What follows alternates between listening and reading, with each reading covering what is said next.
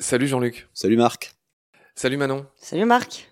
Je suis absolument ravi d'être avec vous. Jean-Luc, euh, journaliste au Canard enchaîné, auteur, euh, ressortissant de l'école de journalisme de Lille que j'ai faite aussi, donc c'est pour moi un honneur un peu spécial aujourd'hui. L'histoire est la suivante. Bah, Manon, est-ce que tu veux bien raconter tout simplement l'histoire? Pourquoi tu es là? Pourquoi on est trois aujourd'hui? Donc euh, Jean-Luc, j'ai découvert ton livre il y a quelques semaines et j'ai tout de suite pensé à Marc et au fait que ça nous plairait d'échanger euh, autour de ce livre ensemble. Ok, donc euh, ce livre, on va demander à Jean-Luc, comment il s'appelle De quoi ça parle? Ben, c'est une petite fable satirique qui s'appelle Le grand procès des animaux. L'idée, c'est que, à force de parler des animaux, de parler de la sixième extinction, d'annoncer des catastrophes, l'idée, c'était de faire un peu sourire tout en alertant. La fable, c'est ça, c'est un, dans un pays qui ressemble beaucoup au nôtre. Il y a un président qui ressemble beaucoup au nôtre, qui a une formidable idée de com et qui dit Je vais convoquer les animaux dans un grand procès et chaque animal devra défendre sa peau. Pour avoir le droit de subsister. Pour avoir le, le droit de ne pas succomber à la sixième extinction, chaque animal devra défendre son espèce, sa vie. Et c'est les téléspectateurs qui jugeront et qui donneront le droit de vie ou de mort à ces espèces. Et comme ça, moi, je suis garé des voitures. Quoi. C'est ça l'idée. D'accord, ok, merci de l'avoir résumé. Alors comme d'habitude à Baleine sous Gravillon, mon cher Jean-Luc, on va d'abord te présenter. On est quand même ravis. Je, je, trouve qu'il y a, enfin je sais pas si ça te frappe, mais nous, notre, notre titre, c'est Baleine sous Gravillon, et toi tu travailles au Canard enchaîné. Tu es le monsieur écologie, je ne sais pas comment dire, le monsieur qui s'intéresse à la nature du canard. Il y en a peut-être d'autres, mais en tout cas, toi, c'est un peu ton fond de commerce au canard enchaîné, je dis pas de bêtises. C'est ma passion, oui. Donc voilà, donc tu bosses au canard. Avant ça, alors je sais pas qui je vais présenter en premier. Est-ce qu'on présente d'abord le canard et ensuite toi ou l'inverse? Qu'est-ce que tu préfères? Tu fais comme tu veux. Bon, alors on va un peu parler du canard, qui est un de mes journaux de chevet. Manon, savais-tu que le canard a été fondé en 1915 Et j'aimerais que Jean-Luc nous, nous dise comment s'appelaient les fondateurs et d'où vient ce titre? Pourquoi le canard il est enchaîné? Le fondateur, c'est un militant d'extrême gauche, Maurice Maréchal. Ça se passe en pleine guerre, hein, la fondation du canard, en 1915. Et donc il y a quand même une censure générale. La Grande Muette porte bien son nom, l'armée donc veille au grain et euh, censure tous les journaux et mène une propagande de guerrière euh, inouïe, comme le fait Poutine en ce moment. Et Maurice Maréchal décide de faire un journal qui se marre, qui contourne la censure. Le Canard enchaîné, c'est un petit clin d'œil. Un canard, c'est un, un, petit journal populaire. Le Canard enchaîné, c'est parce que Clémenceau avait fait un, un journal qui s'appelait euh, L'homme libre. Euh, voilà, l'homme libre. Donc c'est un petit clin d'œil à Clémenceau. Voilà. Oui, donc le canard est enchaîné parce que c'était une allusion, tu viens de le dire, à l'homme libre de Georges Clémenceau. Fondé en 1915, tu l'as dit aussi, pour les dates un peu emblématiques du canard. On va continuer à parler un peu du canard, c'est encore une fois, c'est un journal intéressant. Tu lis le canard, toi, Manon, des fois? Pas beaucoup. Ce fameux journal satirique du mercredi, pas beaucoup. C'est un tort, hein, tu seras sévèrement pendu demain à l'aube pour cette absence de courtoisie envers notre invité. J'ai envie de recenser un certain nombre de titres qui ont marqué l'histoire du canard. Tu me diras ce que tu préfères après. Peut-être toi, donc, qui lis pas le canard et qui est si jeune, tu dois peut-être en connaître aucun. Dommage. En 1918, Armistice. Euh, Tu te souviens quel était le titre du canard, euh, Jean-Luc? Je ne prétends pas que tu existais à cette époque. Hein. Non, moi non plus. Mais non, je non, vas-y. Alors le titre en 1918, Armistice, tout simplement trois lettres. Et ce point bital et monocouille, comme disait Pierre Desproges, ouf Point d'exclamation. Voilà, ça c'était le titre en 1918. À la suite des accords de Munich, que je te laisserai nous situer dans le temps, Jean-Luc, euh, le titre du canard fut Tchèque et mat. Alors ça, il faut aussi connaître un peu en histoire pour piger ce titre. Hein. Accords de Munich, euh, c'était quand les accords de Munich C'est on s'incline devant Hitler. Voilà. Voilà, on se couche voilà. devant Hitler. Et ce n'est pas sans rappeler. Tu as fait allusion tout à l'heure à, à, la guerre en, en, Ukraine qui vient de commencer. Je situe notre entretien dans le temps, Jean-Luc. Nous sommes le vendredi 25 février 2022. Tu sais qu'on nous écoutera encore dans un siècle ou deux, donc c'est important de se situer dans le temps. La guerre a commencé depuis euh, hier ou avant-hier euh, en Ukraine. Hein. Les troupes de Poutine ont envahi l'Ukraine, donc on est là, on blague pas du tout en fait. Hein. Et, donc euh, c'est pour ça que tu as fait cette allusion tout à l'heure. Euh, J'en reviens au titre magnifique du Canard. 98 Coupe du Monde de foot. Il y a une grève des pilotes pendant la Coupe du Monde de foot. Titre du Canard. La France un peu faible sur ses ailes. 91 Une femme au gouvernement, Edith Cresson. Pareil, t'as pas connu Manon? Elle refuse d'augmenter les salaires, il y a plein de grèves et tout. Titre du canard, Cresson, deux points, pas un radis. Donc, tu, si tu veux, en résumé, euh, le canard concurrence Libé sur le terrain des titres un peu, un peu rigolos. Euh, 2011... Concurrence pas Libé, le, pardon, le canard a inventé le titre calembour 80 ans avant Libé. C'est Libé qui s'est mis, bon, avec talent, certes, mais enfin bon. Non, le canard est quand même l'un des, des, plus vieux journaux de la presse française avec le Figaro, donc plus d'un siècle. Et donc, cette idée de, faire, de mettre des calembours en titre, c'est le canard. Merci de rectifier ça, tu as entièrement raison, euh, Jean-Luc. 2011, en pleine affaire DSK, titre du canard, fin des ennuis pour DSK, point d'interrogation. Bah non, B-A-N-O-N, du nom de cette jeune femme qui l'a elle aussi accusée. Et je finirai en 2015, si on a parlé tout à l'heure, au lendemain des attentats de Charlie, un autre journal satirique, le titre du canard fut, la une était consacrée à Cabu. Tu t'en souviens de ce titre? Non, non. Donc en 2015, Cabu, deux points, allez les gars, ne vous laissez pas abattre. Je continue à parler du canard. Le canard a changé de prix seulement l'année dernière, en 2021. Il coûte 1,50€. Avant le passage à l'euro, il coûtait 8 francs. Et c'est un des rares canards dont le prix n'a jamais augmenté en 30 ans. De 91 à 2021, le prix du canard, c'est 1,50€. Ben oui, c'est moitié moins cher qu'un quotidien national. Quoi. Le canard, c'est 8 pages. C'est un journal qui n'est pas très épais, qui n'a pas de pub, qui ne vit que de ses lecteurs, qui marche bien. On n'a pas besoin de, de le vendre plus cher. Tu as raison de le dire, c'est vraiment une exception dans le milieu de la presse. Le canard se porte bien, alors je ne vais pas te demander de chiffres, mais il ne vit que de ses lecteurs. Il n'y a pas de pub dans le canard, ou très peu que je sache. Enfin, ou c'est pas du tout. Voilà, c'est de l'autopromo. Enfin, vous faites de la, mm, mm, pub pour vos suppléments et, les hors-séries. Mm. Mais c'est un journal qui se porte bien. C'est un des rares journaux de presse écrite qui se porte bien. Quel est le tirage du canard aujourd'hui, euh, Jean-Luc? C'est 400 000. Autour de 400 000 exemplaires, c'est pas mal. Je ne sais pas si tu as su de Libé en tête, on en parlait tout à l'heure, c'est beaucoup moins. Hein. C'est moins, oui. Bah, tous les quotidiens, c'est. On est à combien à Libé là en ce moment? En version papier, on est à moins de 70 000 euh, Je crois, oui, je connais pas les chiffres par cœur. Hein, D'accord. Euh, pas accabler les confrères, mais euh, non, mais le papier rame. De toute façon, le, papier est un monde en perdition et le canard, comme tous les journaux papier, est en train de se poser des questions. Oui. Est-ce que c'est à ça qu'on doit ta présence aujourd'hui, Jean-Luc Tu es dans un podcast. Est-ce que tu es un type qui écoute des podcasts ou est-ce que tu es très presse écrite? Est-ce que tu es ben, plutôt littéraire, papier? Moi, je suis un dinosaure. Moi, je suis resté à l'ère du papier. Je lis des quotidiens papier. Je découpe les articles dans les quotidiens. Je fais des, piles de coupures. Je, bon, je regardais. Je suis pas complètement non plus préhistorique. Je regarde un peu Internet, mais voilà quoi. Je me tiens un peu à, distance du flot continu des écrans. Alors effectivement, je dois signaler une anecdote, c'est que tout à l'heure, j'ai prié tout le monde de mettre son téléphone en mode avion, et tu m'as demandé avec une grande sincérité, c'était pas du tout une blague, qu'est-ce que ça veut dire? Tu n'as pas de portable non, avec Cabu, on était justement, ben, pour en parler, il n'avait pas de portable, j'en avais pas. Je suis le dernier à ne pas avoir de portable. Mais c'est pas du tout. Euh, enfin, c'est un parce que je m'en passe très bien. Je vis très bien sans portable. Je t'admire. Et puis non, non, non. Ça, ça devient un peu handicapant socialement parce qu'il y a des choses ah qu'on bah peut, pas faire. Mais euh, non, j'ai pas de portable, j'ai pas de bagnole. Euh, voilà.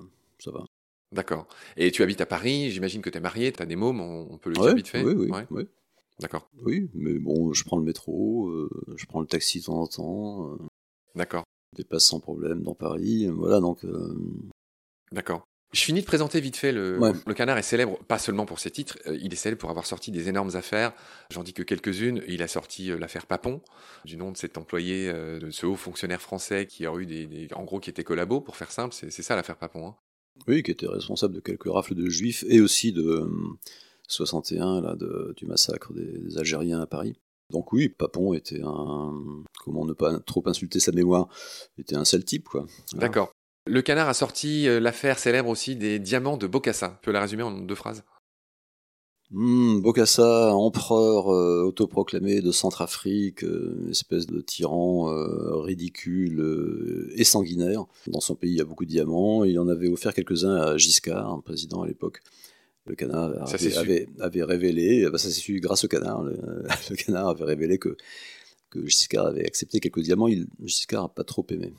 Autre affaire dont, se souvient euh, Manon, euh, comment dire, notre Benjamin aujourd'hui, euh, t'as entendu parler de l'affaire Fillon? Oui. Bon, alors l'affaire Fillon en deux mots pour ceux qui n'étaient pas nés. Fillon a une femme qui s'appelle Pénélope, et quand il a été désigné à la primaire des Républicains, le canard s'est dit tiens, mais que grattons un peu, cherchons un peu ce qui se passe. Que, faisait Pénélope euh? Et en fait, elle était assistante parlementaire. Et ah bon, mais qu'est-ce qu'elle faisait comme travail? On a cherché désespérément des, preuves du travail de Pénélope. Elle ne faisait rien. Voilà. Et donc elle, elle a été à 4000 euros par mois. Voilà, elle a été payée grassement pendant des années pour ne rien faire. Ce, que, tout le monde faisait. Hein. Non, tout le monde ne faisait pas. Il y a énormément, énormément de politiques qui se privent pas d'engager leurs proches. Alors quand c'est pas leur femme, c'est le cousin. De Certes, il y a un petit côté pratique courante, mais enfin là, c'était quand même, il y avait un, un, peu énorme. Un côté un peu gripsou euh, et, Et puis bon, voilà. Ah, et, et surtout, abus de biens sociaux. Enfin, elle était payée avec l'argent des contribuables, en fait. Oui, oui, oui, voilà. Donc, bah, il est quand même en justice. Hein. Parce qu'après avoir nié pendant euh, jamais j'apporterai les preuves qu'elle travaillait beaucoup, il a apporté zéro preuve. Et là, il est quand même condamné.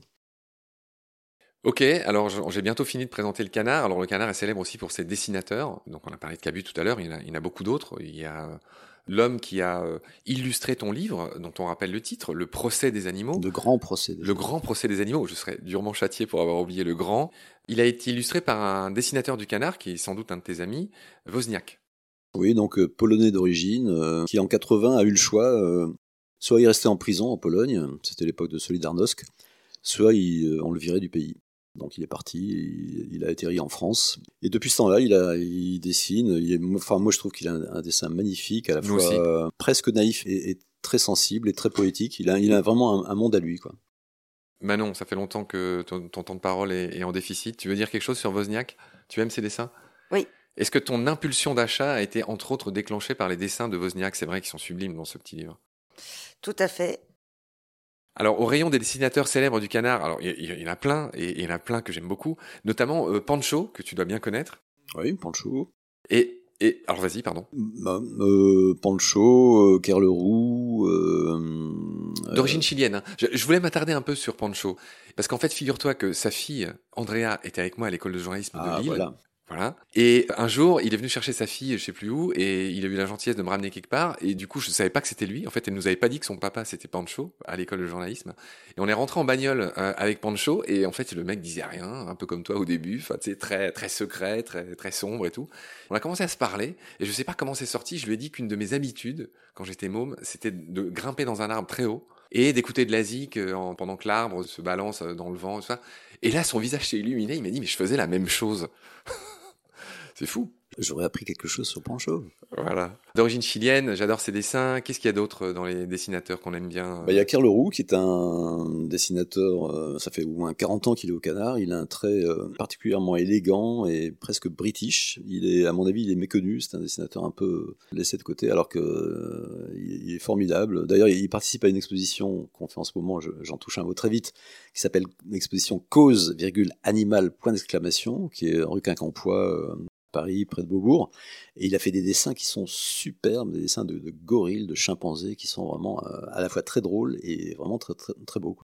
On va redire le nom de cette expo, effectivement, qu'on recommande. Comment comment t'as dit qu'elle s'appelait? Alors, ça s'appelle Cause, virgule, animal. Cause animal, donc, n'est-ce pas? Calembour, encore une fois. Encore une fois, oui, vous êtes les rois, les dieux du calembour. Ok, donc voilà pour les. Alors ça, ça me gênerait de pas mentionner euh, Pétillon aussi, que j'adore, qui est un de mes préférés. Oui, bah, il y avait euh, comme grand dessinateur, mais malheureusement disparu, il y avait Cabu et Pétillon. Bon, maintenant, il y en a d'autres. hein. Il y a Mouget, qui est un dessinateur formidable, qui est aussi sculpteur. Euh, Il y a Vera Makina, qui est... Le Fred euh, Touron, j'aime bien aussi. euh, Le Fred Touron. euh, oui, on- on- il y, a- il y a une quinzaine de dessinateurs au Canard. Euh, en sortant, on va aller t'acheter le canard, euh, Manon. Il faut, il faut que tu connaisses et il faut, il faut que tu commences à lire le canard. Enfin, je- maintenant que tu connais Jean-Luc, tu pourras plus jamais euh, ne pas lire le canard. Tout à fait. On, on est d'accord. Ok, Jean-Luc, je- on a fini de dire ce qu'on. Enfin, en tout cas, si tu veux ajouter quelque chose sur le canard, tu es le bienvenu. On va quand même euh, maintenant commencer à parler de toi. Je ne dirai pas ta date de naissance, mais je dirais que en 1973, tu, à une époque où tu t'ennuyais un peu à l'Institut catholique de Lille, hein, toi tu, tu viens du Nord, hein, c'est ça? Ouais, l'Institut d'Arts et Métiers. J'étais parti pour faire une, donc c'était une, une école d'ingénieur. Ouais.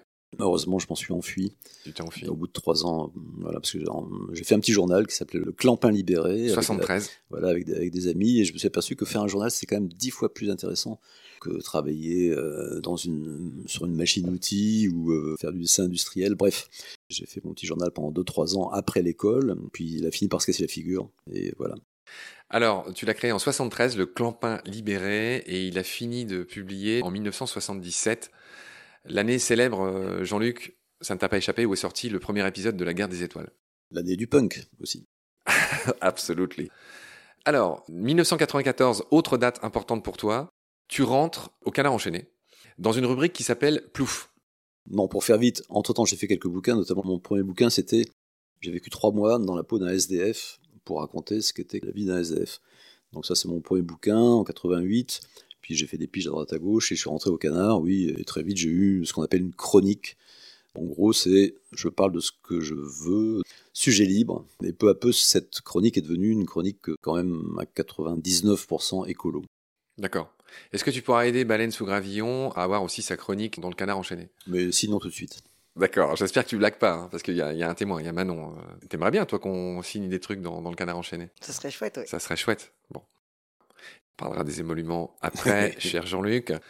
Un mot sur ta maison d'édition quand même, ils sont très sympas. Je voulais le signaler. Ta maison d'édition euh, de ton livre qui s'appelle Le Grand Procès des animaux, je rappelle le titre, dessin de Wozniak. Donc toi, je rappelle aussi ton nom, c'est Jean-Luc Porquet. Je suis même pas sûr d'avoir dit ton nom de famille, Porquet. Ce sont les éditions du Faubourg. Oui, jeune maison d'édition, euh, animée par Sophie Kaya, qui a un programme assez éclectique, mais qui est quand même assez branché euh, écolo aussi, écolo social. Voilà, elle, a une vingtaine, une trentaine de livres au catalogue, mais voilà, c'est le tout début. Et moi, je dis merci à Camille Bouvier, qui est l'alternante de cette maison d'édition, qui est très sympa et qui nous a ramené deux de tes bouquins hier pour qu'on puisse préparer l'émission. Et donc, merci beaucoup, Camille. Voilà, ainsi s'achève ce premier épisode, mon cher Jean-Luc, cher Manon. On se retrouve très vite pour commencer à parler des animaux qui sont, euh, comment dire, en procès euh, dans ce livre. Euh, d'ici là, prenez soin de vous. Salut. Salut Marc. Salut Marc.